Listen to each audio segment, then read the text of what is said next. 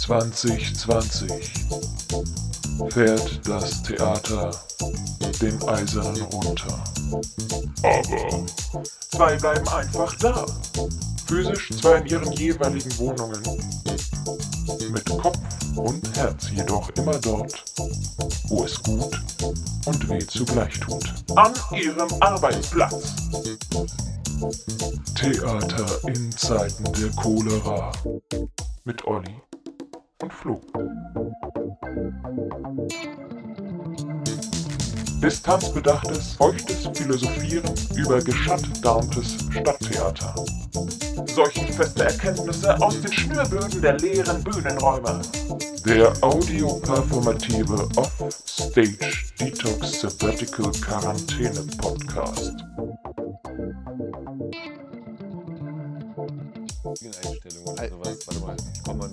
Rein. Oh, das sieht Verle- aus. Bei eben habe ich nach, nach oben so viel Ausschlag gehabt. Ui, gibt wieder keine Grenze. ja, es war quasi eine neurodermitische Soundspur. Wie geht's in der äh, Endstufe. Mi- Mir geht's gut. Mir geht's gut. Ich bin heute spazieren gegangen in der Sonne ganz viel durch das sehr schöne Schwerin. Also wer noch nicht hier war, es lohnt sich. Nicht in Corona-Zeiten, weil man kann die Sehenswürdigkeiten nicht genießen, aber es ist sehr schön hier. Es ist einfach eine dieser alten Residenzstädte, die man so gar nicht auf dem Schirm hat, aber die mit sehr viel Liebe rausgeputzt worden sind, glaube ich. Und die bewerben sich jetzt, habe ich Ja. heute gelesen, fürs UNESCO-Weltkulturerbe. Absolut zu Recht, wie ich finde. Warst du schon mal hier? Ja, oft Haha. sogar.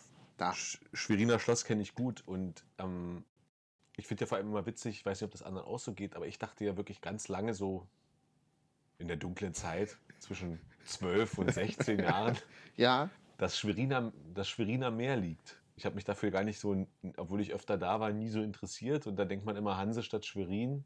Und dann, kriegt- dann sieht man ja immer diesen Schweriner See mit dem Ja. Schloss. Und da ist, denkt man irgendwie, das ist wahrscheinlich die ostsee ja, das Meer ist gleich dahinter. Du, das kann ich nachvollziehen. Ja. So. Also das, äh, ich glaube, mir wurde es äh, von vornherein gesagt, dass es nicht am Meer liegt, weil wir dann immer wussten, wenn wir hier waren zu den Großeltern, dass wir dann immer noch weiterfahren müssen zur Ostsee.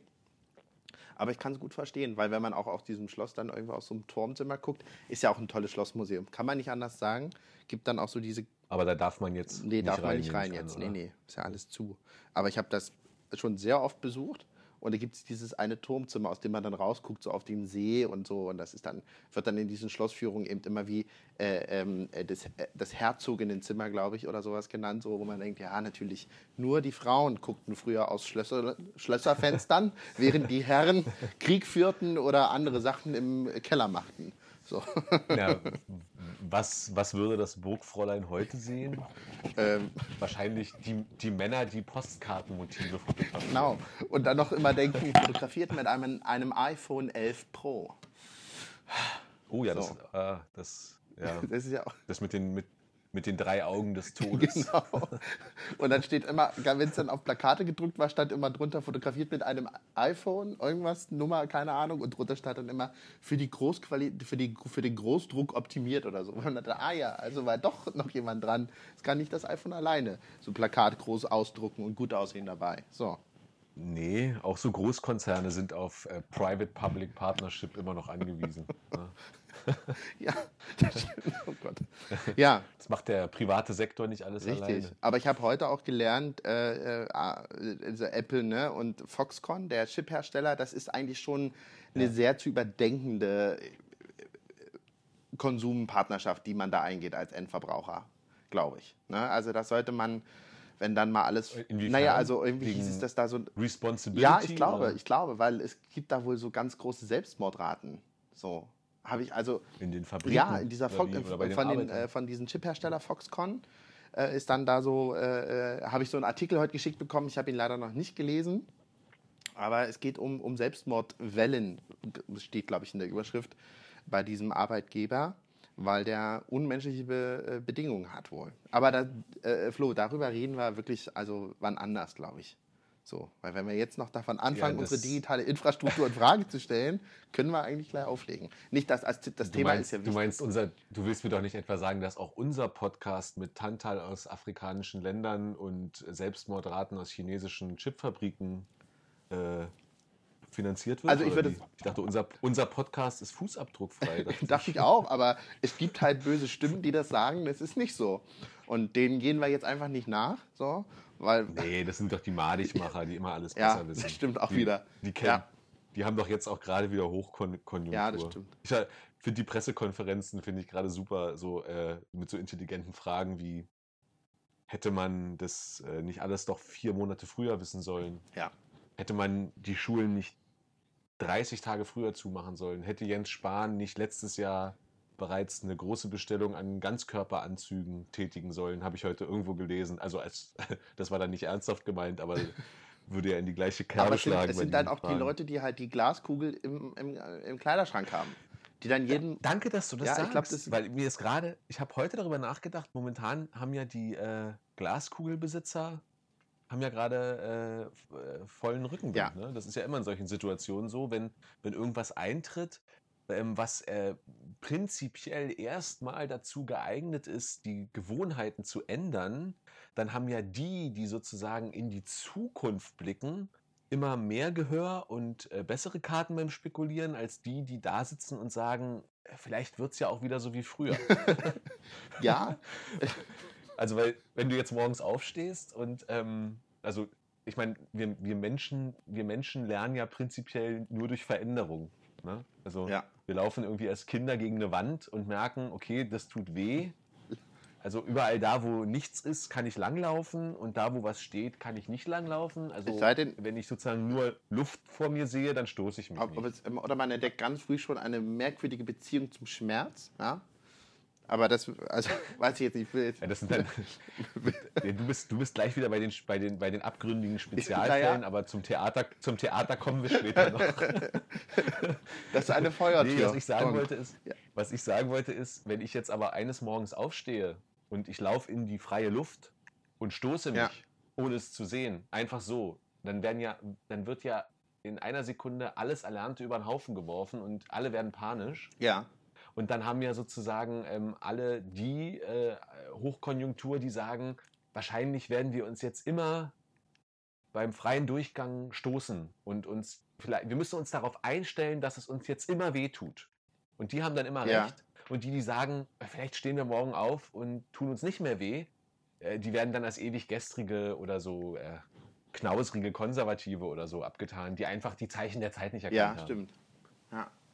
Oder sie sind, also wenn man sich jetzt an der freien Luft stößt, kann es ja auch sein, dass es die, diese Schutzmaßnahmen sind, diese Glasscheiben, die jetzt ganz viel bei Kassen und sowas hängen, so als Schutz vor dem Corona. Was ja richtig, ich finde das ja richtig, ich finde das richtig. Bloß ich, ja, das ist richtig. Aber du meinst sozusagen, der, dem, dem Konsumenten werden bösartige Fallen dadurch gestellt. Nein, oder, oder es meint jemand ganz gut äh, mit dem Schutz vor dem Coronavirus und sagt, ich hänge die jetzt auch in die freie Natur. Also man weiß ja nie, was ist. So, doing rauskommen, zack, läufst vor so eine Scheibe, weil du nicht weißt, was das eine ist. Und es fehlt eben auch der weiße Aufkleber unten links am Rand, wo drauf steht, wir bevorzugen momentan Kartenzahlung. Da weißt du ja, das ist eine Scheibe, was hier schwebt vor mir. Der weiße Aufkleber schwebt ja nicht. Das muss ja eine Scheibe sein. Also, So. also was ich, was ich, was ich gerade vor mir sehe, sind zwei große äh, äh, Theaterskizzen, die du hier in den Raum wirfst, an zukünftigen Bühnensketchen. Ich würde, also, also die Bühnensketche bestehen eben aus dem alten Glaser-Trick, dass da zwei eine Scheibe tragen und einer da gegenläuft. Das müsste man halt auf Corona irgendwie abwandeln. Geht Ich glaube, man zieht einen Mundschutz auf. Einfach. Mundschutz und Handschuhe, glaube ich. Absolut. Würde, dann, würde, ja. Absolut. Ich glaube auch, ich vermute auch, dass sozusagen das auch ähm, das, das vorperformative Element ähm, am Einlass genutzt werden kann, wenn man sagt, äh, Kartenzahlung ist Ja. erwünscht. Oder bitte ducken, bitte Ja. ducken Glasscheibe vor Ihnen. Genau, Vorsicht vor der Glasscheibe, Kartenzahlung ist erwünscht und jetzt viel Spaß bei der Vorstellung. Sie beide. Sie, ihn und ihren, äh, ihrer Begleitung. Ja. Obwohl, Genau. weil ich gerade denke, wenn ich, ich würde, ja, Entschuldigung, ich würde noch, ich würde noch eine dritte Skizze reinwerfen, vielleicht sogar, vielleicht sogar mit der leisen Hoffnung, dass äh, bestimmte KostümbildnerInnen in nächsten, äh, nächsten zwei Spielzeiten davon absehen, aber ich bin mir ziemlich sicher, dass wir immens, immens viele Ganzkörperanzüge und Atemmasken demnächst auf der Bühne sehen Ja. werden. im, im Gefangenenchor von Nabucco, Ja, selbstverständlich. Ist Da wird klar. der Opernchor auch nicht mitdiskutieren. Die werden, das sind dann die, die Ja. Punkte, wo man sagt, ziehen wir gerne an, ist kein Problem. Ne, ne, natürlich, weil auch das ist ja Teil, also zivilgesellschaftliche Rezeption ist zivilgesellschaftliche Verantwortung. Wir müssen gemeinsam äh, bald in den Theaterbergbau einrücken Ja. und dort im Flöz uns die symbolischen Bilder aus, aus der äh, Silberader Ja, hauen. ja. gemeinsam. Ich habe das, also mich beschleicht gerade ein Gefühl, dass Flöz und Silberader, dass das so, äh, dass das so, so Zeichen sind, die ich kennen müsste als Theatermensch. Aber das ist nicht so, oder? Nee, das ist nur, das ist nur, das ist nur meiner Affinität äh, geschuldet und ich bin da ja auch nicht allein. Äh, so die, die Berufe im Theater so mit, mit, mit, mit Handwerklichem zu vergleichen. Ja, verstehe. Ah, okay. Hm. Also Bergbau, Ja, Kfz-Mechaniker wird von mir auch gerne herangezogen. Also du musst irgendwie wissen, wie man die Karre auseinanderbaut, dann kannst du sie auch wieder zusammenbauen. oder Sanitäter, also nicht, äh, Sani nicht Sanitäter, sondern Sanitäts... Altenpfleger meinst du? Du musst auch wissen, wo die Alten hin sollen. Aber das vielleicht, ist vielleicht das wäre eine Berufsbezeichnung für den Regisseur oder die Regisseurin, Altenpfleger. Ich muss auch wissen, wo die Alten hin müssen. Äh, so. Ja, dass sich niemand wundert. Ja, dass sich auch niemand wund liegt und dass auch alle ihre Position haben. Und da habe ich gerade überlegt, Ja. Regieassistentin wäre ja dann quasi Barista. Also klischeehaft wäre es Oh. Barista eigentlich, klischeehaft so. Ja, aber auch nur auf den ersten Blick klischeehaft eigentlich. Ne? Auf den, also ein Barista ist ja so viel mehr als Kaffeemacher. Ja, okay, gut. Würde ich Das sagen. ist, ist äh, ja. Ähm, Ich habe jetzt, ich hab jetzt gelacht, weil, so, äh, weil jetzt wahrscheinlich einige Leute dann auch lachen müssen, wenn ich es sage, aber es ist ja tatsächlich so. Also du bist ja heute als Barista, bist du ja äh, Multiplikator und Kommunikator mit der Welt da draußen. Ja, stimmt. Aber ich dachte, was ist denn äh, also jetzt an der, ich sag jetzt mal, äh, nordamerikanisch, US-amerikanisch perfektionierten Coffee Street, so nenne ich es jetzt und äh, finde es, glaube ich, im nächsten Moment auch wieder peinlich, dass ich das gerade gesagt habe. Aber du kommst ja rein, sagst Hallo, ich heiße. Da sagt man dann immer so ganz originelle Namen wie Mandy. Und eigentlich meint man nicht Mandy, weil man möchte ja sagen äh, Walduin und das glaubt dir immer keiner. So. Äh, dann sagt sie, was hättest du gerne? Walduin guckt dich skeptisch an und schreibt mit einem fetten Edding den Namen auf den Becher. Ist das schon die Barista? Oder ist derjenige, der den Becher zur Kaffeemaschine bringt, der Barista? Oder ist es dann derjenige oder diejenige, die an dieser Kaffeemaschine diese Hebel und Knöpfe drückt, wo es dann immer so dampft und zischt und man denkt, es ist so ein Raumschiff, das gleich abhebt oder so. Jetzt übertreibe glaube, ich es ist alles. ist Theater. Theater Nee, ist Übertreibung. aber, aber das ist, das ist, ja, so, Totschlagargument, nicht- haha. nicht nur, nicht nur für dich. ähm, äh, du, hast es, äh, du hast es im Prinzip unglaublich modern beschrieben, weil du es ja quasi gerade ähm, gemicrotarget hast. Ja, Ja? Also du hast sozusagen, du hast sozusagen den, den, den Beruf des Kaffeeschubsers, wie man das früher so despektierlich genannt hat, in, in, in eine Fülle von, von, von, von mikroskopisch kleinen Arbeitsschritten, die alle eine sehr tiefe Bedeutung haben, zerlegt.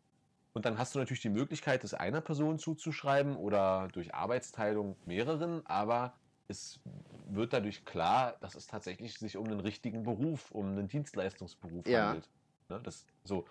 Ähm, und äh, jetzt habe ich voll den Faden ich, verloren. äh, äh, Was, ich, ich hatte doch irgendeine Schlussfolgerung dazu. also du, du wolltest, glaube ich, daraus hinaus, man kann es so zerkleinern, wie ich das gemacht habe, so ganz in Scheibchen schneiden. Richtig. Aber man kann es eben auch dem großen Ganzen, also Ja, das ist halt Microtargeting, ne? dass ich sozusagen ähm, mir gucke, äh, mir angucke, äh, wem bedeutet welcher Vorgang was ja, und, und ähm, dadurch kann ich quasi den gesamten Vorgang als solches aufwerten. Und das ist halt nicht mehr so pro. Ah, jetzt weiß ich, worauf ich hinaus wollte. Das hat mich nämlich an einen Witz erinnert. ähm, äh, kommen drei, der ist schon ein bisschen älter, der Witz, deswegen kommt das Wort Hipster da drin noch vor. Kommen drei Hipster in eine, in ein, in, zu einem, in ein Berliner Café, was so ein bisschen älter ist. Und da sitzt, steht so ein älterer Mann hinter der, hinterm Tresen und, und da liegt auch so ein bisschen Kuchen und so rum, ne? Und, und, und der fragt sie, Jungs, was- was kann ich für euch tun? dann sagt der Erste, also ich hätte gern, ähm, ich hätte gern einen Latte Macchiato mit Karamellaroma. Gut, und du? "Hm, Ja, ich, ähm, ich, äh, ich nehme einen Cappuccino mit Sojamilch, bitte. "Oh, Und du? Ah, Ich nehme einen Orange Mokka Frappuccino. Sagt er, gut Jungs, macht's euch bequem, kommt gleich. Dreht sich um und brüllt nach hinten. Erna, mach mal drei Kaffee mit Milch. Aber ist, ist, ein bodenständig, ist ein bodenständiger, aber auch guter Witz. Also kann man nicht anders sagen. So, Erna macht. mit anderen Worten, mit anderen Worten, du fandst ihn grottig. Nee, nee, ich bin, glaube ich, weil ich gerade die ganze Zeit versucht habe, Flo, also bildlich gesehen, krampfhaft diese Überleitung von Microtargeting über das große Ganze festzuhalten, weil ich dachte, das ist die perfekte Überleitung zum heutigen Thema. Ah. Von unserem, von Ja. der gestrigen Telefonat, weißt du? We weißt du was, Olli? Ich sag dir jetzt auf den Kopf zu. Ich schneide den Witz Nein. raus. Denn ich Nein. bin kom komplett uneitel. Nein, nein, Ich nein, nein, nein, der Witz bleibt drin. Wir, wir, wir lass, lass uns am Ende nochmal drüber lachen. Also ist ja auch blöd. Du, ich schreibe mir das Lachen auf den Zettel und nachher im Bett mache ich das. Das ist auch blöd. Sag mal, du wolltest eine Überleitung machen ja. jetzt zu unserem Thema. Aber entschuldige, ich muss dich eine Frage vorher fragen, weil du hast mir heute geschrieben, oh Gott, ich kann mir die erste Folge, ich kann es mir nicht anhören, in Erwartung Ah. der Schandtaten und Idiotien, Ja. die da auf mich warten. Weil, weil ich, also ich spreche aus deiner Perspektive, Also. da bestimmt total Blödsinn geredet habe. Also mal abgesehen davon, dass du im Gegensatz zu mir das geschafft hast, in ganzen zusammenhängenden Sätzen ähm, Hm? zu reden. Ja. Ähm, hast du es also Nein. hast du es dir jetzt eigentlich angehört? Also bist, deswegen wäre jetzt meine Frage: Bist du einer von den Regisseuren? Du, du führst ja auch Regie. Wir, wir müssen den Leuten, wir müssen den Leuten, entschuldige bitte, Olli, ich komme so komme vom Hölzchen auf wie so, wie so ein Telefoninterview. Sie sind ja auch, das und das, und man denkt immer so, was? ja. Nein? Wir müssen den Leuten, wir müssen den Leuten mehr erklären, wie wir sind. Ja, das stimmt. Ja. Also du musst dir vorstellen, da ist jetzt ein Studio äh, aus der, aus der äh, Hochschule für Musik und Theater Mendelssohn Bartholdy in Leipzig. Nein, die hören aber nicht zu, oder?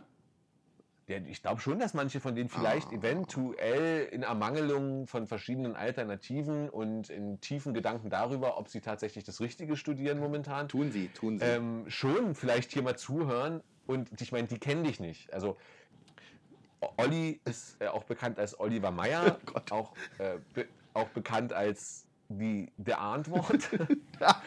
und äh, er ist, hat nicht nur als Bühnentechniker und Regieassistent am neuen Theater gearbeitet, sondern er hat auch erfolgreich Regie geführt. Und meine Frage ist, Olli, ja. Auch wenn du jetzt ähm, da jetzt zum Beispiel noch irgendwann dein Judas-Projekt in Hannover fertigstellst, bist du, bist du ein Regisseur, der nicht in seine Premieren geht? Nee, das bin ich nicht. Also ich bin einer, der wirklich Gut. reingeht, ich, weil ich, äh, ich bin auch der, einer der Assistenten. Es gibt da dann immer so die Frage, geht man mit dem Regie-Teams, die sich entschieden haben, nicht reinzugehen, geht man mit raus und betrinkt sich und ist dann irgendwie betrunken oder nicht? Und ich denke immer, es gehört doch dazu für mich als Teil der Gruppe äh, äh, auch diesen Abend, auf den es ankommt, mit gemeinsam mitzuerleben. Ich verstehe das aber und kann es jetzt, ich habe es bis jetzt ja nur einmal leibhaftig dann erlebt als Premiere und da wollte ich dann auch aufstehen und gehen, weil ich es unerträglich fand, drin zu sitzen. Ich kann das verstehen, dass man nach zwei, drei Berufsjahren wirklich sagt, Leute, wir machen mal was vor, ich halte das sowieso nicht aus, ich gehe raus. Ver Verstehe ich dann. Ich bin doch noch nicht an dem Punkt. Also vielleicht in zwei, drei Jahren reden wir nochmal drüber und dann würde ich sagen, du, ich reiß gar nicht mehr an zur Premiere. So, ich bin dann einfach, keine Ahnung, woanders. Ich Oh. bin in der Sauna oder so. Oh. Weiß man ja auch nicht. Oho, der Herr, der Herr ist jetzt auf einmal was Besseres. Oh Gott, nein, so sollte es jetzt auch nicht klingen. Aber, Flo, äh, ich habe es mir nicht angehört. Jetzt. Ich habe aber, und das muss ich jetzt gucken, es rast die Uhr, 18 Minuten sind schon wieder vorbei. Wo sind sie hin? Doch, Nein. doch. Aber ich habe Wirklich? mit meinem Vater heute noch kurz telefoniert, weil ich sagte, du Papa, pass auf, ich Ja. habe gestern dann im Internet äh, äh, über dich und deine Grundwertzeit äh, ge geredet und wollte nur fragen, habe ich das richtig gesagt, rückwärtige Dienst? Oder meint er, ja, das habe ich richtig gesagt. Und mehr habe ich von der Folge von gestern mir auch gar nicht angehört. Aber ich kriegte ja Feedback heute Morgen schon ungeahnterweise, wo dann drin stand, mehr Inhalt bitte. So, Flo. Und deswegen. Oh, wer schreibt Naja, das, Wer das sage ich dir dann, nachdem die Aufnahme beendet ist. So.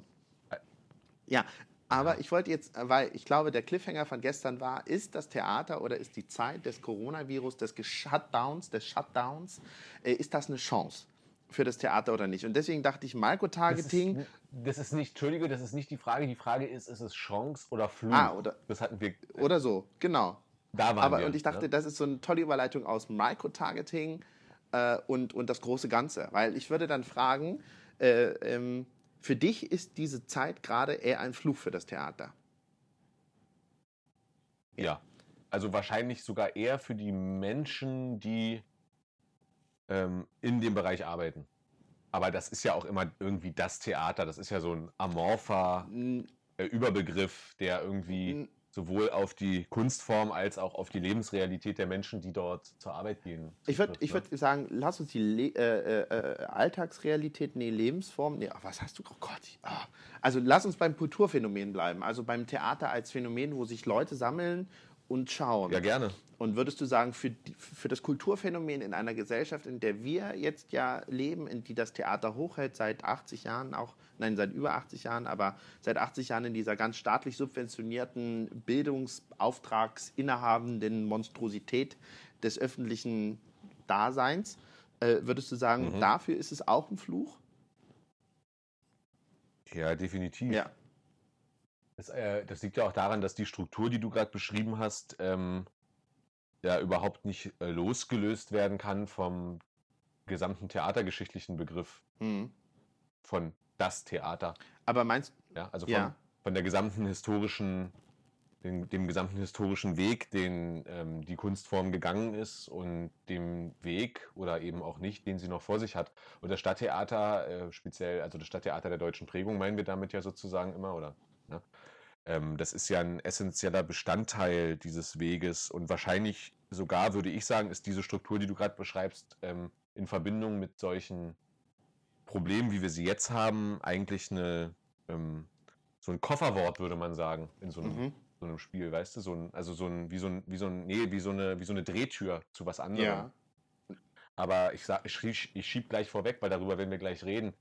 Dann bräuchte ich später nicht immer wieder zu betonen, auch wenn ich es vielleicht ein paar Mal tue. Ich wünsche mir nicht unbedingt durch diese Drehtür zu gehen. Und du meinst die, die Drehtür hin, dass das Theater, wie wir es jetzt bis jetzt kannten, als, als Institution, das als unverzichtbarer Bestandteil einer, eines, eines, eines Kulturangebotes, eines Staates an sein, seine Bürger galt, wenn wir durch diese Tür gehen, verändert sich das Bild? Oder verändert sich der Ähm, Status? Ja, also und mit verändern meine ich tatsächlich mit äh, Verlust der des Stattfindens. Mhm. Okay. Also ich würde, ich würde da, ich würde da, da tatsächlich äh, das zumindest theoretisch bis zum Ende denken, dass das eben sozusagen nicht einfach nur eine Krise ist, so wie das, was wir gerade erleben, nicht einfach nur eine Krise Ja. ist, denn was wir gerade erleben, ist eine Katastrophe. Und dass wir es Krise nennen, hängt mit unserer, damit meine ich jetzt nicht die Theaterschaffenden, sondern damit meine ich äh, generell wir als äh, Zivilgesellschaft, hängt mit unserer ähm, Neigung dazu, äh, mit unserer Neigung ähm, zusammen, alles ähm, zu euphemisieren, also zu, zu, zu besser zu machen, als es eigentlich Ja. ist, oder in allem noch den positiven Nutzen zu sehen. Also wir, wir, wir, wir, äh, wir, also wenn ich jetzt wir meine, meine ich natürlich nicht immer uns alle und, und jeder muss für sich individuell natürlich entscheiden, ob er da reinpasst oder nicht oder sie. Ähm, aber tr- Aber es ist ja, ich erkenne einfach eine Tendenz des modernen Menschen, dass er sich sozusagen nicht traut, sich zu Hause hinzusetzen und ähm, in Trauer äh, so ein Ereignis, wie wir jetzt erleben, als das zu bezeichnen, was es ist, nämlich schlichtweg eine Katastrophe, sondern dass er quasi aus der Katastrophe eine Krise macht, in der ähm, ich sozusagen immer noch einen Neuanfang und was und, und, und so eine Art Götterdämmerung Ja. sehen kann. ja. Und das bagatellisiert einfach die Menschen, die das tatsächlich als Katastrophe erleben. Ja. Ja? Also wenn ich sozusagen aus allem noch die Möglichkeit ziehe, zu sagen, es ist nicht katastrophal, dass ich drin bleiben muss und meine, äh, und meine ähm, Bewegungsräume eingeschränkt werden und meine Versammlungsrechte unterminiert werden, aus, äh, aus sicherlich verständlichen Ja. Gründen, aber das macht es ja nicht besser, sondern ich sage, okay, das ist jetzt die Chance, ähm, mal endlich mal einen entspannten Solo-Run im Stadtpark zu machen. Oder noch schlimmer eben, ich hatte es gestern angekündigt, diese WhatsApp-Kettenbriefe, die dann ähm, signalisieren, naja, für die Delfine ist es ja gut und ich kann jetzt wieder auf den Boden vom Canale Grande in Venedig gucken, Ja. bis hin zu ganz schlimmen ESO-Videos, wo tatsächlich äh, ja, propagiert, möchte ich sagen, propagiert wird, dass das äh, vielleicht die Menschheit als reinigendes Element gebraucht hat, um jetzt wieder zueinander zu finden. Aber das finde ich, also ich finde ja die, äh, diese Formulierung als reinigendes Element, also man darf ja, hm, naja, das wollte ich jetzt gerade sagen, man darf ja nicht vergessen, es sterben ja durch diese Krankheit auch Menschen scheinbar auch nicht gerade weniger, aber es sterben ja auch, wenn wir keine Coronavirus haben, zu viele Menschen aufgrund von viel zu banalen Gründen auf dieser Welt und das schaffen wir ja als reiche Staatengemeinschaft ja auch gar nicht zu beheben. Deswegen ist es, glaube ich, das Thema ein Stück zu groß für uns heute Abend hier. Aber ich wollte gerne nochmal äh, darauf zurückkommen, weil du sagtest, äh, ähm, weil ich habe heute gelesen, dass, dass die Entscheidung, diese Bewegungsräume einzuschränken, unsere Freiheitsrechte einzuschränken, auf die wir stolz sind. Und ich glaube, die Generation meiner Eltern und auch deiner Eltern, die ja die Wende und die Teilung und dann die Wende sehr groß miterlebt haben, für die ist das nochmal etwas anderes, äh, über diese Rechte so zu sprechen, dass die eingeschränkt werden. Und ähm, das ist aber, äh, habe ich gelesen, dass es eine Ermächtigung ist, zu sagen, nein, es geht nicht um den Stärkeren in der Gesellschaft, sondern wir schützen die Schwachen indem wir diese Schutzmaßnahmen ergreifen. Ab Ach so, ich, äh, Entschuldigung, dass ich kurz unterbreche. Ich will nicht falsch verstanden worden nee. sein. Ich missbillige die Maßnahmen nicht. Ähm, und ich finde sie absolut richtig. Mir geht es darum, wie das rezipiert wird, wie das, wie das, wie, wie das sozusagen wie das gesamtgesellschaftlich aufgearbeitet nee, ich, wird. Ich, das habe ich nicht so, ich habe dich nicht falsch verstanden. Das, ich ging mir nicht, also ich habe verstanden, dass du die, äh, die Maßnahmen richtig findest, genauso wie ich. Und ich finde ja auch mhm. äh, genau das interessant, wie wird darüber gesprochen. So. Und äh, äh so wie du sagst, man, man, man, äh, man macht es sehr positiv in der Richtung, ich kann jetzt einen Solo-Run machen und so und so weiter und so fort. Und man begreift aber gar nicht, was da passiert. Also diese Wachsamkeit, das, das ist ja ganz oft, man nimmt diese Maßnahme so hin und dann ist sie und dann wird sie positiv umgewandelt, um ja nicht über die, über die Bedeutung nachdenken zu müssen. So, so habe ich die verstanden. So. Ja. Und genau das finde ich interessant, dass man das, also mein erster Reflex war auch so irgendwie so, mh, hm, ja, verstehe die Maßnahmen und Risikogruppe, das ist alles, also bin ich d'accord und ich sehe das ja auch gerade bei meinen Großeltern, mm, dass ich sage, finde ich alles richtig, aber irgendwie so ein bisschen schaudert es mich dann doch schon, wenn theoretisch mich jetzt irgendein Beamter anhalten kann und fragen kann, Entschuldigung, was machen Sie hier? Sie wissen, Kontaktverbot, mit wem laufen Sie hier gerade auf der Straße? Das finde ich ist schon, also da, mh, hm, so, da ist gut, dass man weiß, in zwei Wochen reden wir als Gesellschaft oder als Öffentlichkeit wieder darüber. Und, äh, ja, gut, es gibt jetzt, ja, ich wollte, was, was du gerade beschrieben hast, ist äh, sicherlich auch eine Erfahrung, die jetzt ähm, weiße, weiße Männer in dieser Gesellschaft selten machen. Das stimmt, ja. bisher. Ja. Aber andere Bevölkerungsgruppen, die, sage ich mal, nicht in das, was man so landläufig als Biodeutsch bezeichnet, passen, ähm, durchaus kennen. Ja. Jetzt nur so als Seitenschwenk. Nee, das ist aber auch richtig, weil da, das ist ja auch etwas, was das Theater gerade sehr massiv beschäftigt. Ja? Äh, äh, inwie, inwieweit kann man Geschichten erzählen oder sich dieser Erzählungen ermächtigen und inwie, inwieweit kann man die gesellschaftliche Diversität auch auf der Bühne abbilden oder inwieweit wird man der Diversität der Gesellschaft in der Repräsentationsfunktion eines Stadt- und Staatstheaters gerecht.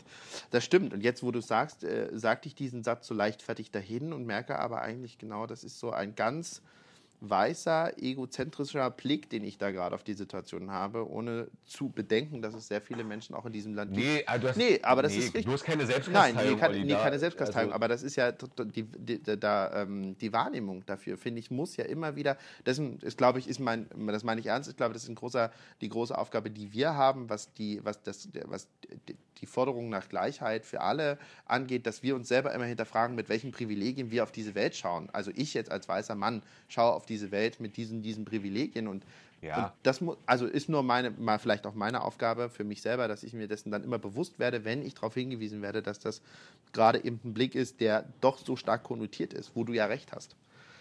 Genau, aber dadurch, dass wir es sozusagen, aber jetzt komme ich wieder zurück, dadurch, dass wir glücklicherweise als ähm, äh, als Privilegierte davon eigentlich fast unser ganzes Leben mehr oder weniger nicht betroffen sind, überfordert uns die Situation in dem, in dem Moment, wo wir es eben doch erleben. Mhm. Ja? Ähm, das heißt nicht, dass jetzt unser in Anführungsstrichen Leiden irgendwie dramatischer oder problematischer, aber auch nicht ähm, also, äh, als das ist von Menschen, die das öfter erleiden müssen, weil sie einem bestimmten Verdächtigungsschema ausgesetzt sind. Ja. Ähm, äh, das, gleichzeitig sollte man das aber auch nicht bagatellisieren, diese Erfahrung. Und das meine ich genau. Also wenn ich sozusagen so eine elementare Erfahrung im Leben wie von einem leeren Mehlregal zu stehen, ja. ja was, was glaube ich keiner von uns in unserem Leben jemals erlebt hat. Und daneben ist halt ein leeres Klopapierregal. Was, das kann ich alles bagatellisieren. Aber ich muss, ich muss mich den, ähm, diesen Problemen irgendwann auch vor mir selber ja stellen. Ich muss mich ja sozusagen ein bisschen übertrieben gesagt irgendwann auch mal in mein Wohnzimmer setzen und mal eine Träne darüber vergießen.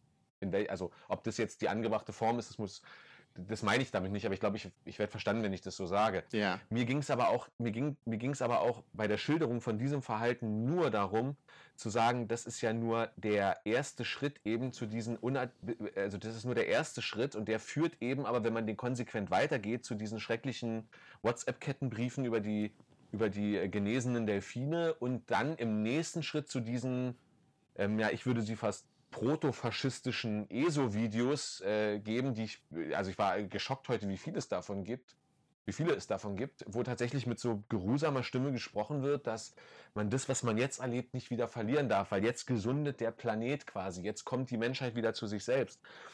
Und Ja. weswegen ich das gesagt habe, ist, weil ich finde, da gibt's da gibt's eine ganz, da gibt's eine ganz starke Brücke zu der, zu unserer Frage, die wir uns gestern gestellt haben, und zu der Frage, ähm, äh, was die Zukunft des Theaters, und damit meine ich nicht nur des Stadttheaters, Mhm. ist oder sein könnte und warum ich mir wünsche, dass keiner dieser, dieser Zukunftsmodelle eintritt, sondern ich äh, lieber sozusagen hoffe, dass wir, dass ich in vier Wochen da sitze und alles wieder so ist wie vor zwei Wochen. Mhm. Das kann ich gerne nachher nochmal ausführen. Ja. Weil, warum ich gestern gesagt habe, ähm, das Theater ist ein Fluch, äh, Quatsch, die äh, Das Situation. war ein Nein, falscher Entschuldigung. Sprecher. Das Theater ist ein Das- Fluch. Punkt. Nein, ja, äh, genau. Vielen Dank, Sigmund. ähm, Entschuldigung. warum ich gestern, warum ich gestern von Fluch gesprochen habe, ähm, ist, dass ein, ein, ein Fluch funktioniert ja in beide Richtungen. Ein Fluch kann von, von einer anderen Person gesprochen werden und auf mich einwirken. Mhm. ja, in diesem, in diesem mystifizierenden Glauben. Ich kann aber den Fluch, und das findet weitaus häufiger statt, ja auch selber aussprechen.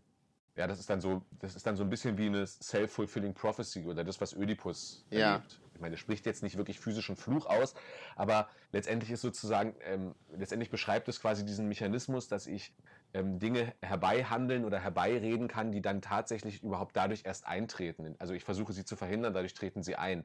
Und je mehr ich sozusagen darüber rede, dass was die Gesellschaft ja gerade tut, dass das vielleicht alles ein Zeichen ist, dass, dass, dass man das vielleicht als Impuls oder Anstoß für Neues nehmen muss, Mhm.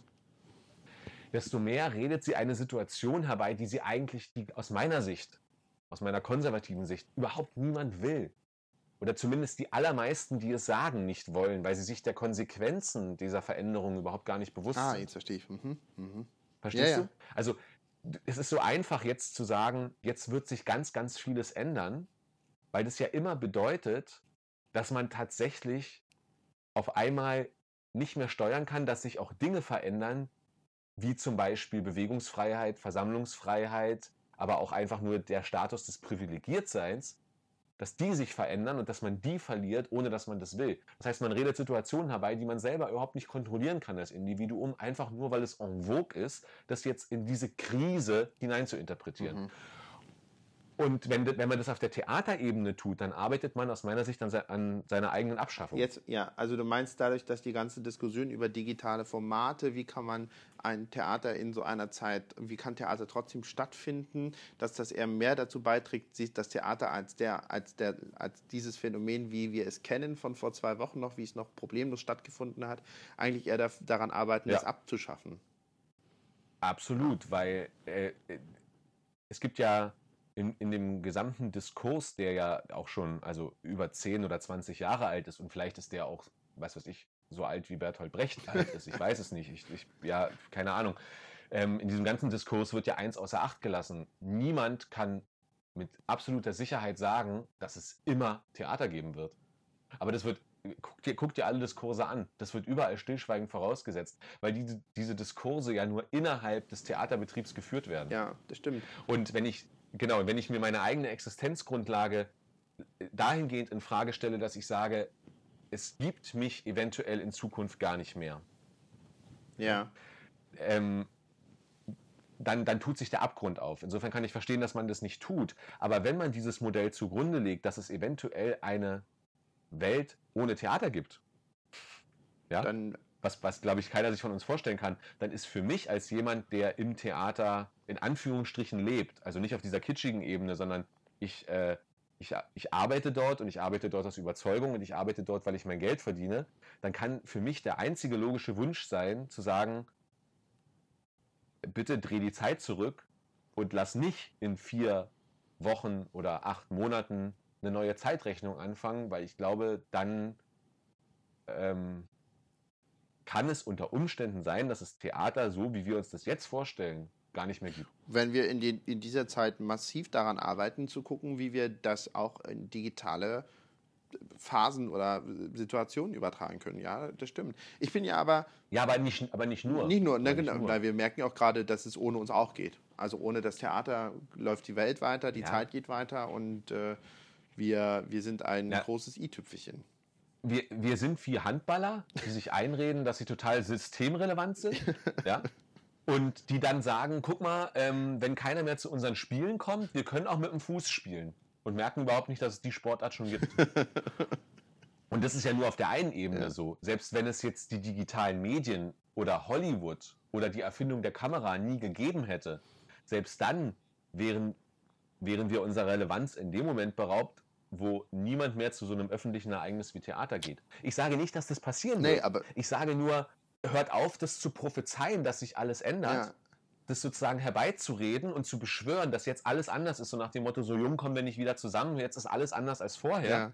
Wenn ihr das nämlich herbeiredet, dann müsst ihr euch überlegen, ob ihr das wirklich wollt. Und ich glaube nicht, dass ihr das wollt. Ihr wollt es eigentlich so haben wie vor zwei Wochen. Ja. Aber das, äh, ich glaube ja, also wir hatten ja auch jetzt schon in Kollegenkreisen noch drüber gesprochen und ich bin ja ein Optimist und äh, der ein oder andere Kollege oder Kollegin, die jetzt das dann vielleicht hören, die werden sagen, das habe ich ihm gesagt, sei nicht so ein Optimist, so das Theater wird geschlossen, die Vorstellung findet nicht mehr statt und so, sondern ich immer dachte, nein, nein, das ist äh, so. Und dann habe ich auch noch gesagt, naja, ich glaube schon, dass die Leute sich freuen, also die, die jetzt schon immer da waren, ein treues Publikum waren, also die Abonnenten, dass die sich auch wieder freuen, wenn wir unsere Tore öffnen oder die Türen wieder öffnen und wieder spielen, weil dieser Moment, dass das leibhaftig in diesem Raum stattfindet, nun wenn man in diesen 600 großen 600 Mann Theaterserien sitzt, dann ist das leibhaftige manchmal immer noch eine große Behauptung, weil es ist dann doch schon schwer aus dem dritten Rang hinten letzte Reihe was zu erkennen, aber dass das trotzdem stattfindet an einem Raum, dass ich das sehe, spüre, höre, rieche, das ist das Einzigartige daran. Und meine ganz optimistischen Vision wäre ja, dass die meisten Leute nach sechs, sieben Wochen Dauern Netflix-Beschallung und was weiß ich nicht alles sagen, ja, nur ja, du Fernsehen haben wir jetzt auch geguckt für Jahr 2020. Und dann vielleicht fragen, wie kann Unterhaltung noch, noch stattfinden. Aber der Mensch ist eben auch ein Gewohnheitstier. Ich nehme, mein, ich nehme mich gleich wieder mal zurück an die Leine und sage, es ging ja auch sieben Wochen mit Netflix, warum nicht die nächsten sieben auch? So. ähm, ja, ja, da, du, äh, da habe ich äh, zwei Fragen dazu. Ja. Ähm, oh Gott. Fragen zum Optimismus. Ja, ja also das, das mit Netflix stelle ich mal hinten ja. an, weil ich mich, weil ich mich bei, bei sozusagen dem Netflix-Phänomen, aber lass uns da wirklich später nochmal drüber reden. Bei dem Netflix-Phänomen frage ich mich, ob das nicht das gleiche wie das Corona-Party-Phänomen ist, was sozusagen wesentlich größer erscheint, also als also wesentlich größer erscheint wie der Zwerg, der durch den Schatten zum Riesen wird. Ja als es tatsächlich ist. Aber lass uns darüber später reden.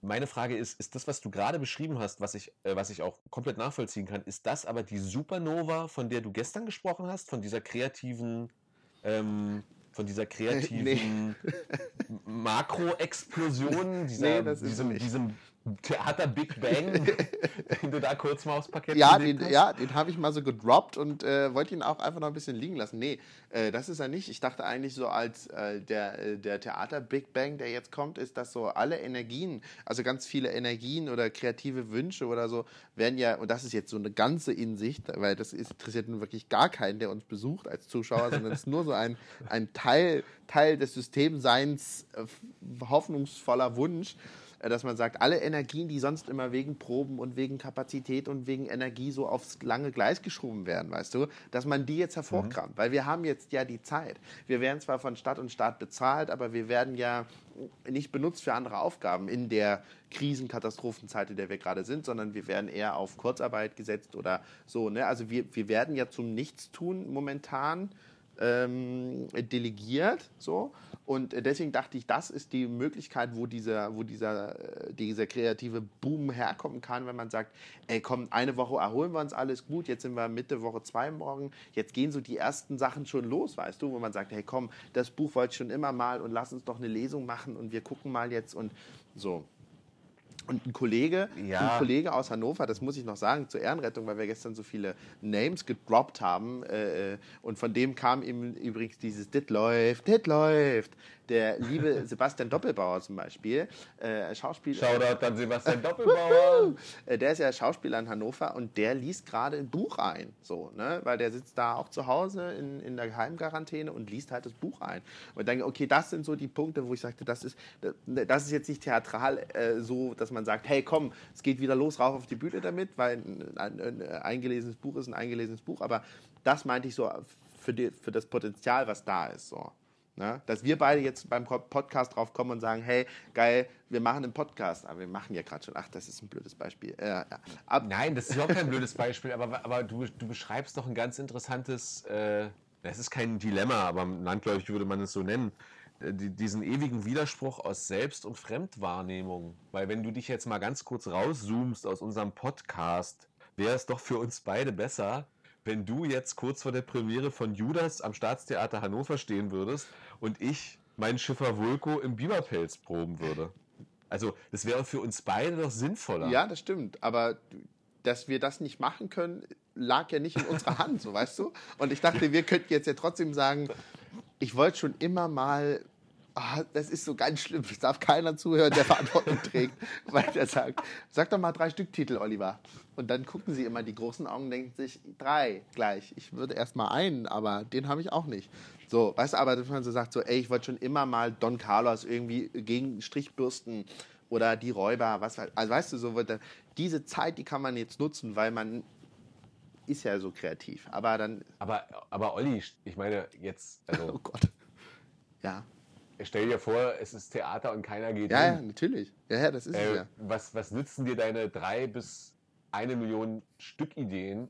Denn, also, Entschuldige, ich sehe einfach die Supernova nicht. Ich will jetzt gar nicht, das geht jetzt hier nicht, dass das hier nicht falsch verstanden wird. Du weißt, dass mir nichts ferner läge, als dich äh, ähm, übermaß zu kritisieren, sondern ich eher dazu neige, dich über den Klee zu loben. Ja, aber es ist. Äh, ähm, aber ich sehe die Supernova gerade einfach nicht, von der du gestern gesprochen hast. Ja, ich glaube, das hat ganz viel mit meinem Blick, also mit meiner, mit der Arbeitssituation zu tun, weißt du? Also wo ich dann immer, also wo, wo man weiß, dass der Tag, der gehört nicht dir selbst, sondern der Tag und die Wochen und die Monate werden geplant vom KBB, vom Spielplan, von den Proben. Und wenn du in den Proben bist, plant der jeweilige Regisseurin oder der jeweilige Regisseur, die jeweilige Regisseurin, der jeweilige Regisseur den Tag, wie du ihn verbringst, weil die Proben sind dann und dann, das und das, das ist die Zwischenzeit.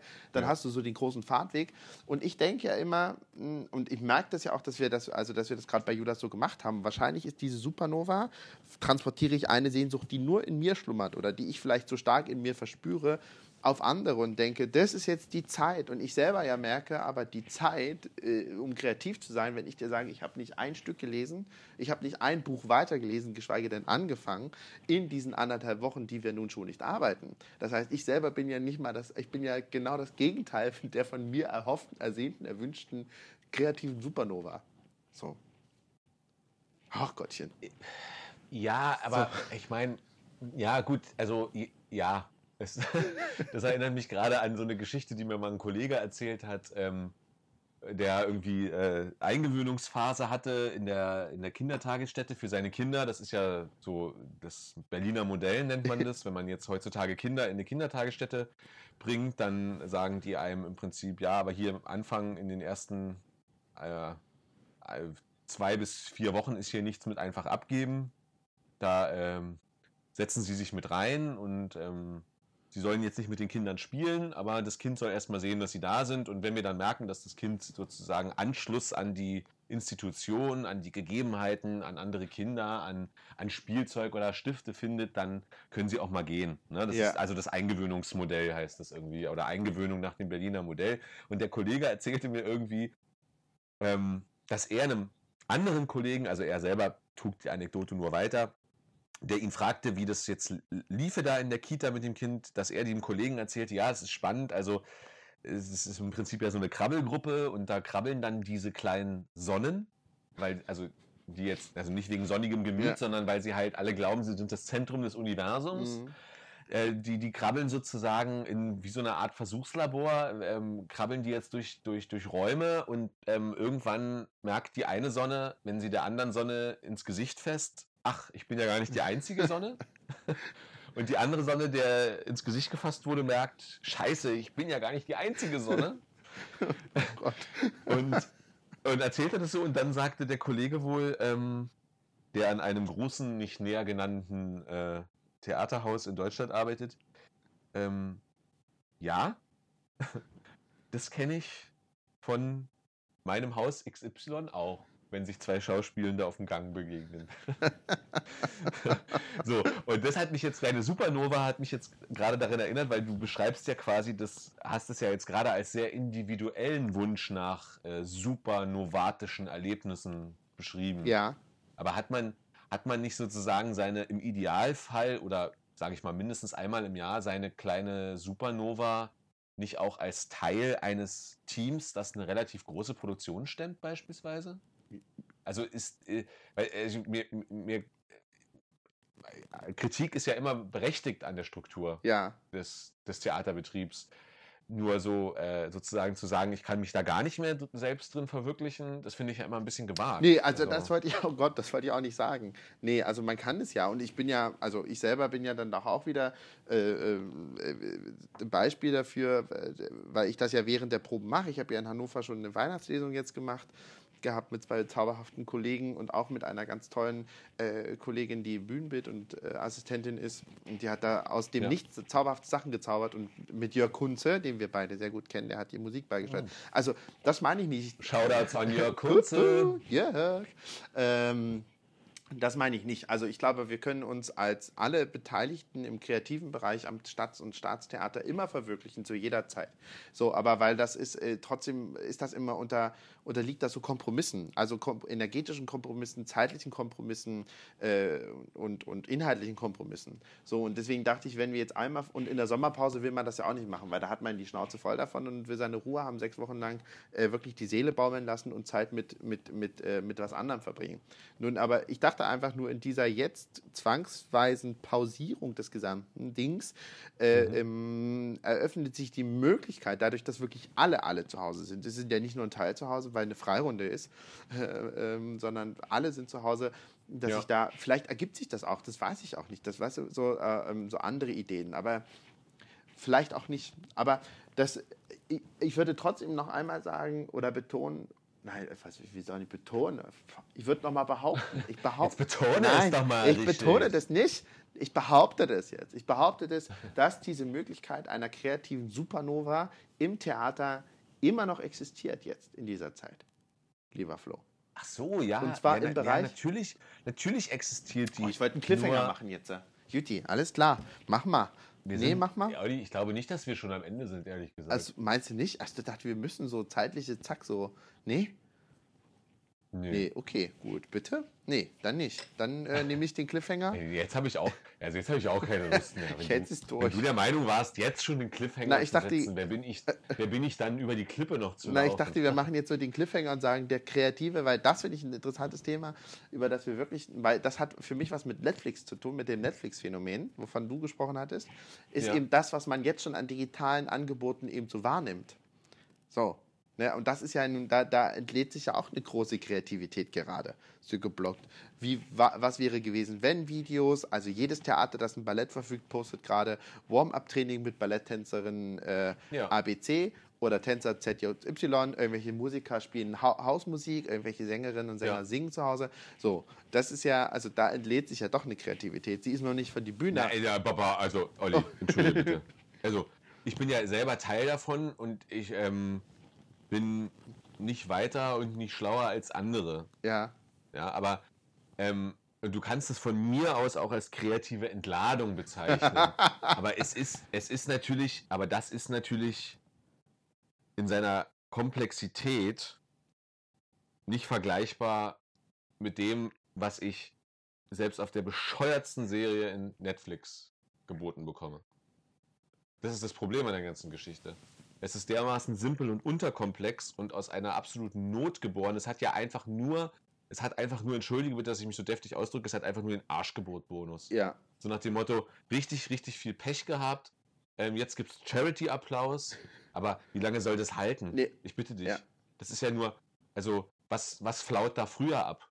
Die Kurve der, Infi der, der mit, äh, Corona, mit dem Coronavirus Infizierten oder die äh, Entertainment-Kurve bei diesen Beiträgen? Das ist eine Milchmädchenrechnung. Ja, das stimmt. Aber sie, man erhofft sich ja daraus. Also es gibt ja diesen Christopher Rüping oder wie der äh, heißt. Ich glaube, er heißt so Christopher Rüping. Oder ich bin ja bekannt dafür, Namen falsch auszusprechen und falsch zu erinnern vor allem. Also diese, Was einige Shoutouts wirklich kompliziert ja, macht. man muss ja eigentlich danach immer so überprüfen. Was hat er jetzt gesagt? Das stimmt mal gar nicht. Wen, wen, wen grüßen Wen wir? grüßt er jetzt? Ah, Also den, den, äh, den Mann, der so Brecht-Sachen in München gemacht hat. So möchte ich es jetzt umschreiben. Der, glaube ich, auch zum Theatertreffen eingeladen worden ist. Der postet auf Twitter, wenn ich jetzt so ein aufmerksamer Twitter-Leser wäre, wie ich eigentlich kein aufmerksamer Leser generell bin, würde ich dir auch sagen, was er dort postet die ganze Zeit. Aber er sagt immer so, ist das nicht die Zeit, um jetzt so digitale Formate zu finden, die darüber hinausgehen, als ein Wie wäre was gewesen, wenn Teaser, Trailer, Tralala habe, was wir dann so auf YouTube, Instagram, Facebook und Twitter hochladen, sondern er sagt, gibt es da, ist das jetzt nicht die Zeit, wo wir uns hinsetzen und sagen, wie können digitale For- Theaterformate aus, ausschauen? So. Aber weil es. Ja, aber, aber weißt du, aber weißt du, äh, da wird der Bock zum Rentner gemacht. Weil das, das, das, das, also- also ich, ich meine ja jetzt nicht speziell diesen Christopher Rüping, von dem wir nicht wissen, ob er so heißt oder nicht. das werden wir nachfragen Ähm, morgen. Gibt's. Und äh, niemandem seien solche Posts genommen worden, äh, sei, also niemanden, äh, niemandem sei, äh, sei das Recht genommen, solche Posts in die Welt zu setzen. Was heißt nicht mal Recht, sondern einfach, äh, es ist ja gut, dass sowas geäußert wird, weil wir, wir, wir müssen ja darüber Ja. reden. Aber das muss man eben auch kritisieren können. Das ist für Na, mich äh, großmannssüchtiges, oberflächliches Gehabe, sowas zu sagen, weil es spielt quasi mit dem Narrativ, dass wir als wirklich diepe, äh, emanzipierte und super reflektierte Kunstschaffende des Theaterbetriebs quasi dieses digitale Medium, das man ja eigentlich nur bedingt ernst nehmen könne, Mhm. wegen seiner Kürze und seiner inhaltlich, inhaltlichen Oberflächlichkeit, dass man das jetzt quasi äh, kidnappen könnte und in ähm, positive Geiselhaft nehmen und dann quasi von, von innen heraus umstülpen und zu seinen eigenen Zwecken nutzen.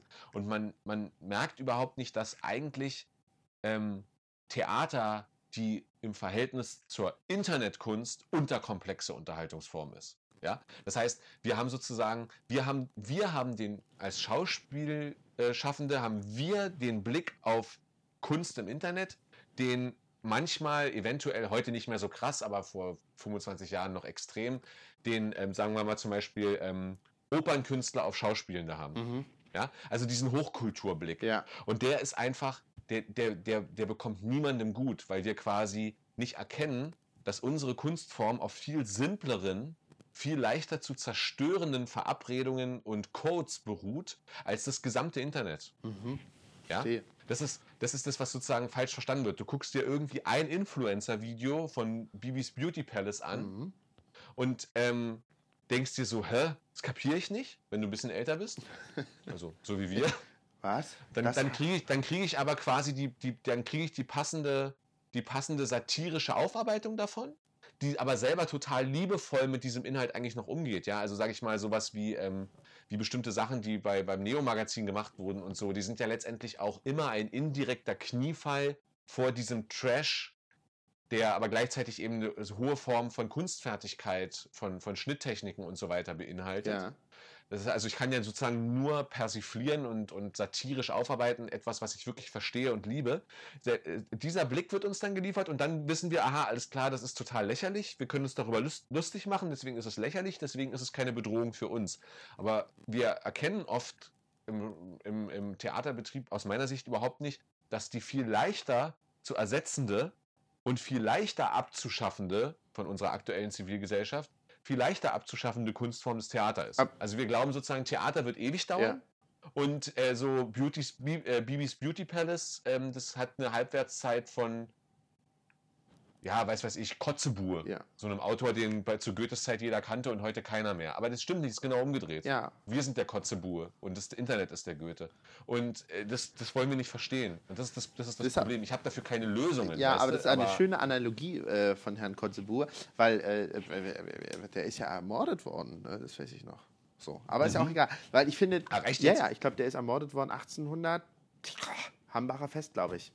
Irgendwo die Drehe, da ist er ermordet. Auf dem Hambacher Nee, Fest? oh, Ei, ich glaube im Vorhinein davon, weil es war ja kein deutsch-nationaler oder kein nationaler Schriftsteller oder sowas. Es klingelt Oh, auf ja. alle Fälle gerade, dass man, also den Namen kenne ich und irgendwie verbinde ich damit, dass er ermordet worden ist. Reiche ich morgen nach, ich recherchiere das nochmal mit dem Online-Lexikon. So nenne ich es jetzt mal. Sehr gut. Aber ich verstehe, was du meinst, weil es ist natürlich auch der Selbstschutz, der da greift, oder? Also, weil wenn wir jetzt selber sagen würden, wir sind eine so bedroht, also wir selber sind so leicht zu ersetzen, wir sind so leicht zu streichen, wir sind so leicht ähm, äh, für nichtig zu erklären. Und wenn wir das permanent mit uns, mit uns auf der Arbeit thematisieren würden, dann äh, könnten wir, glaube ich, gar nicht groß träumen, groß denken. So, ne? Also verstehe ich dich richtig, weil du meinst ja, wir gucken auf, wir Ja. gucken auf das andere, weil wir sagen, nee, nee, wir sind ja was Besseres, weil wir schon immer da waren und wir werden Ja, wir gucken auf das andere aus der Herrenperspektive. Ja. Wir, wir gucken, wie die europäische, in Anführungsstrichen, Hochkultur, wie die weiße klassische Musik, gucken wir auf den Jazz Ja. und können nicht in die Zukunft blicken, in der wir im Marktanteil nur noch eine kommerzielle Rolle spielen, aber keine künstlerische mehr. Ja. Mhm. Weil Beethoven sozusagen macht immer noch massig Cash. Ja? Ja. Also Interpretationen von Beethoven machen massig Cash, aber es hat eigentlich, außer der Tatsache, dass man es repetitiv äh, wiedergibt, ähm, äh, ähm, redundant in den Konzertsälen äh, wiedergibt, was äh, ich will das jetzt nicht negativ verstanden Nee, wissen. ich- das, aber ich- äh, das ist Kunst, die unbedingt stattfinden Ich muss. ahne, worauf du hinaus Aber willst. sie, sie hat eben keinen, keinen, ähm, sie hat keinen ähm, innovativen Charakter Sie mehr. ist nur noch Impulsgeber und, äh, und Inspiration. So. Äh, Und, und von daher auch völlig legitim. Ja. Aber sie ist eben nicht vergleichbar mit dem Weg, den im 20. Jahrhundert, also sozusagen unserem momentanen ähm, Drehtürjahrhundert, ne, also Ende 20. Jahrhundert, Anfang 21. Jahrhundert, den der, den, den der Jazz über alle seine mannigfaltigen Ausformungen eben bis hin zu sowas, wie wir gestern hatten, Weekend, ja, ähm, getan hat. Und es macht halt keinen Sinn, aus der Beethoven-Herrenperspektive auf jemanden wie The Weeknd zu blicken. So nach dem Motto, das ist Kunst, die mir nicht das Wasser reichen kann, ähm, weil das quasi am eigentlichen Topos völlig vorbeiführt. Das- nämlich, was ist relevant? genau. Und das ist dann eigentlich auch wieder der Moment des Besitzstandwahrens. So. Und es ist auch äh, Mhm. Ähm, ein Verlust zur Realität, zu einem, zu einer, ähm, zu einem Gespür für das, was, was, was in der Zeit, in der man lebt, in der Gesellschaft wirklich von Bedeutung ist, weil man das alles ausblendet, Richtig. wenn man sagt, nö, das, wir sind schon da, wir werden immer da sein. Und es ist eigentlich, würde ich sagen, äh, plädierst du dafür, zu sagen, bleib bei deinen Leisten. Und das ist, ähm, Theater ist, Naja, äh, ist doch eigentlich ein bisschen, äh, also na, ich würde vor allem nicht sagen, beschwört ohne Sinn und Verstand irgendeine Veränderung in dem sicheren Glauben, dass das Theater als Gesamtheit da als Sieger vom Platz geht. ja, mhm, verstehe. sondern seid euch lieber der Gefahren bewusst, die ihr beschwört, wenn ihr sagt, jetzt ist alles anders und es tatsächlich eintritt. Und stärkt euch. Weil, Mhm. ja, Nee, und, und ich hätte gesagt, und stärkt statt, äh, seid euch das stattdessen, dass ihr versucht, eine Konkurrenz äh, auszu, äh, auszugleichen oder zu sagen, aufzuholen zu etwas anderem, was eigentlich unerreichbar ist, äh, Ja. vergewissert euch stattdessen der eigenen der eigenen äh, Stärken. Also was macht das Theater zu dem, was es ist und was ist das Einzigartige daran und was ist das, was es immer hat im Gegenzug zum Internet, zu Streams Ja. und, und so weiter und so fort. Und absolut richtig. da wären wir wieder bei der Leibhaftigkeit, bei dieser, bei dieser ähm, Kreatürlichkeit, die in das Theater innehat. Das schafft halt kein, kein Video. Also, dass ich den anderen Menschen, die andere Person so weiß mit mir in dem Raum. Das glaube ich wird. weiß Ja, aber du bist eben darauf angewiesen, zu hoffen, dass die Menschen das aus Liebe zu deiner Kunstform, aus empathischen Impulsen heraus genauso sehen. Ja. Weil alleine von statistischer Relevanz, da sind wir wieder beim Microtargeting, hat das Theater keine Chance. Ja. Also die Herrenperspektive ist einfach nicht angebracht. Sie ist ganz im Gegenteil, sie ist einfach vollkommen lächerlich.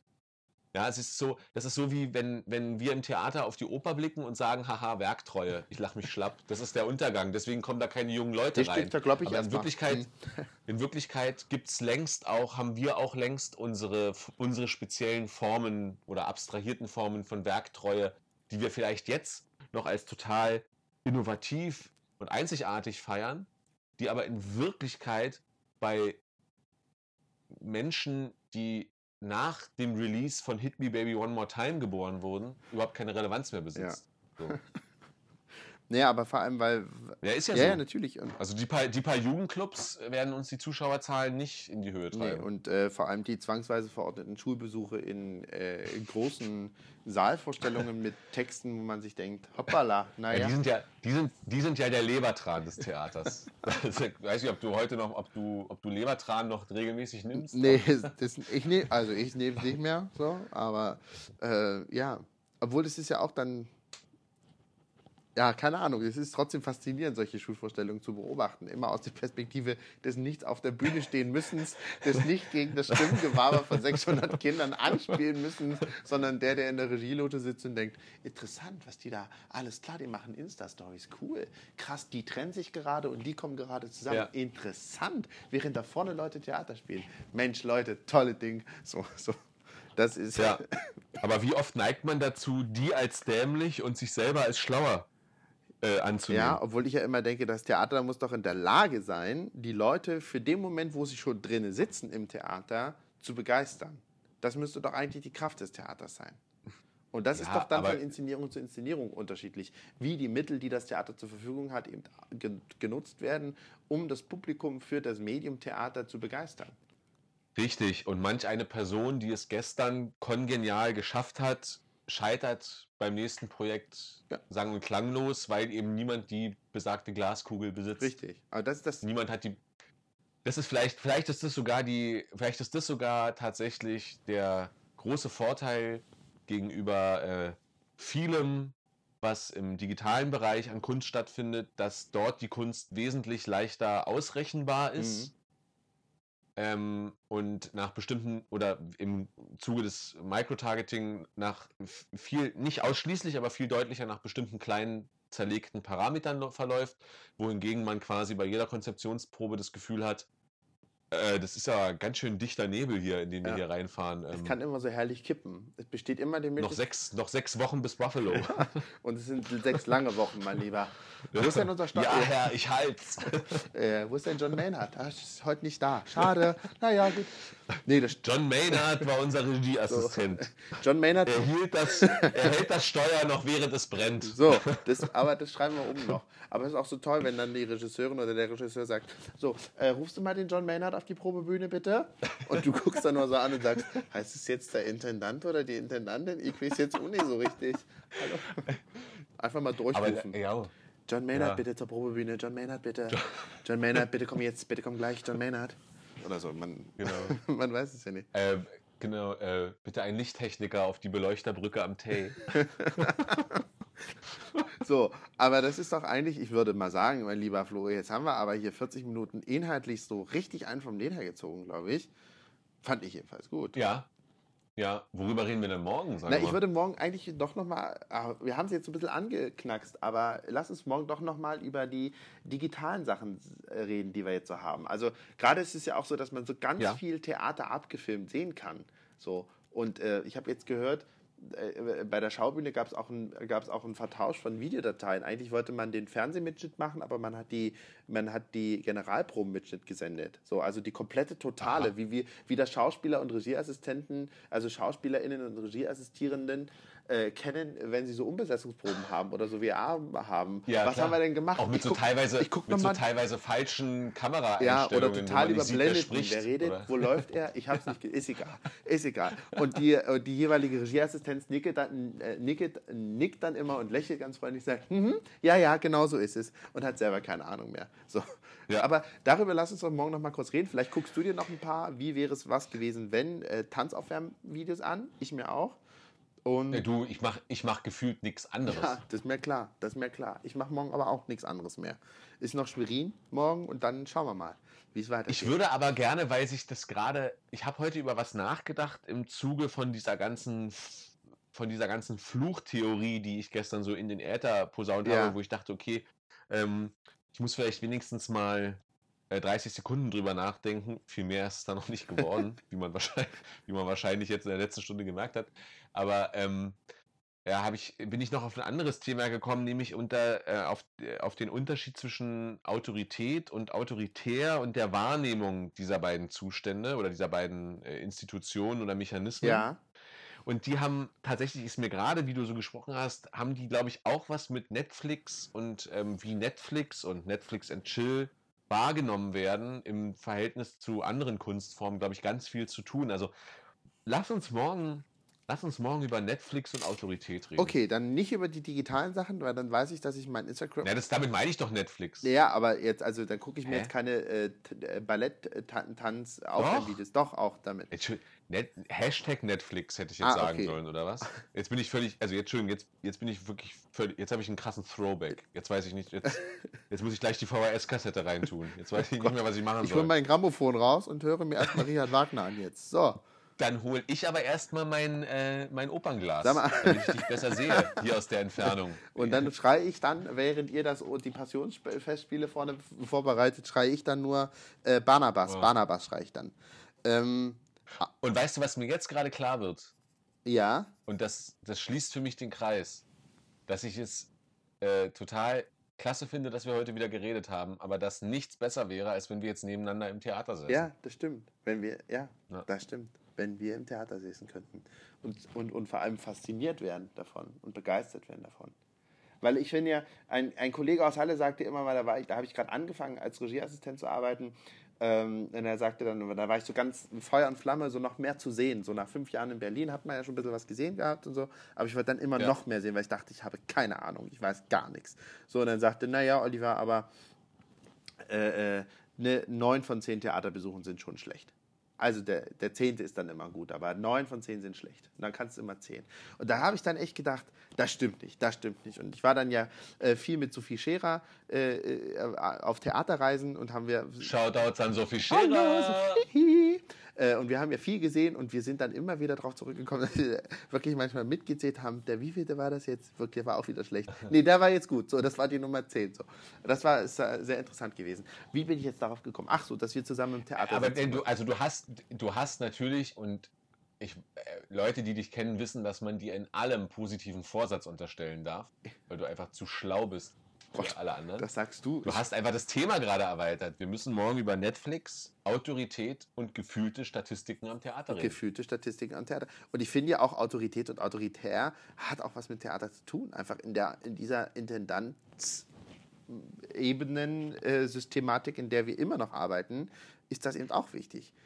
Dazu sage ich jetzt nichts, denn dann bin ich gleich auf Kurzarbeit. Ach so, nö, das war jetzt keine Kritik daran, aber äh, äh, also, weißt du, Ne, Meinst doch auch nicht. Ich wollte einfach nur einen Joke zum Abschluss machen. Noch, du, ich habe aber noch ein ernstes Thema, Flo, was ich gerne mit dir besprechen Ja. würde. Und zwar das ist jetzt sehr Sag mal. privat und intim, deswegen werde ich auch ein bisschen leiser.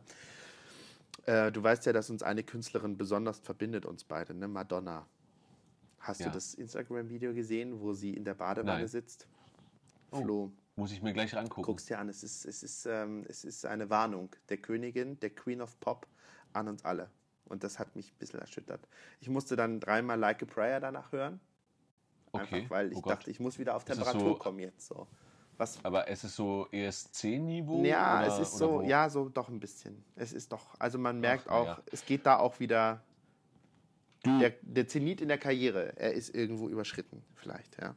ja, aber modern ist auch der Retro-Glaube daran, dass Legenden sich nicht zerstören, Olli. Das st- Ja? ja, das stimmt. Egal was, Ja, mal schreibt dich die Presse hoch, mal schreibt dich die Presse runter.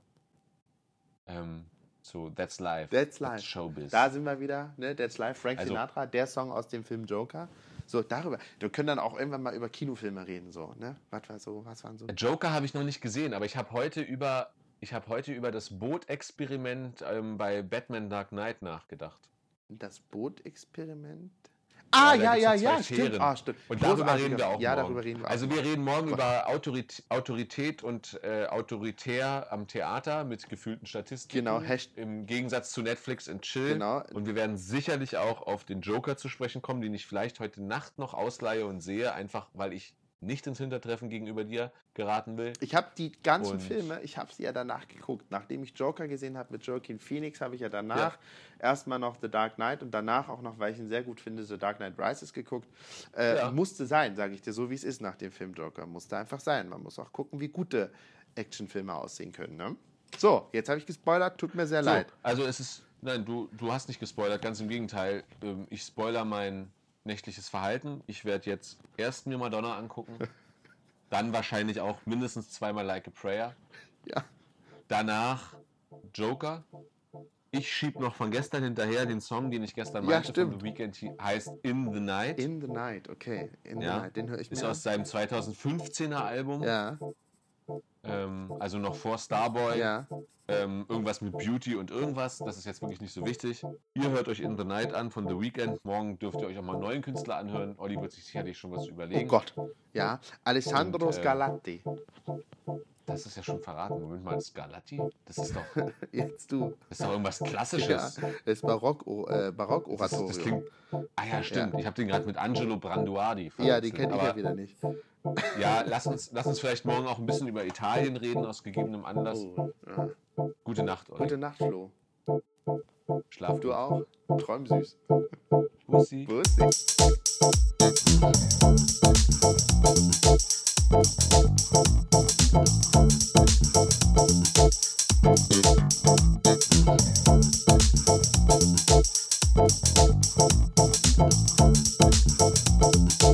Thank you.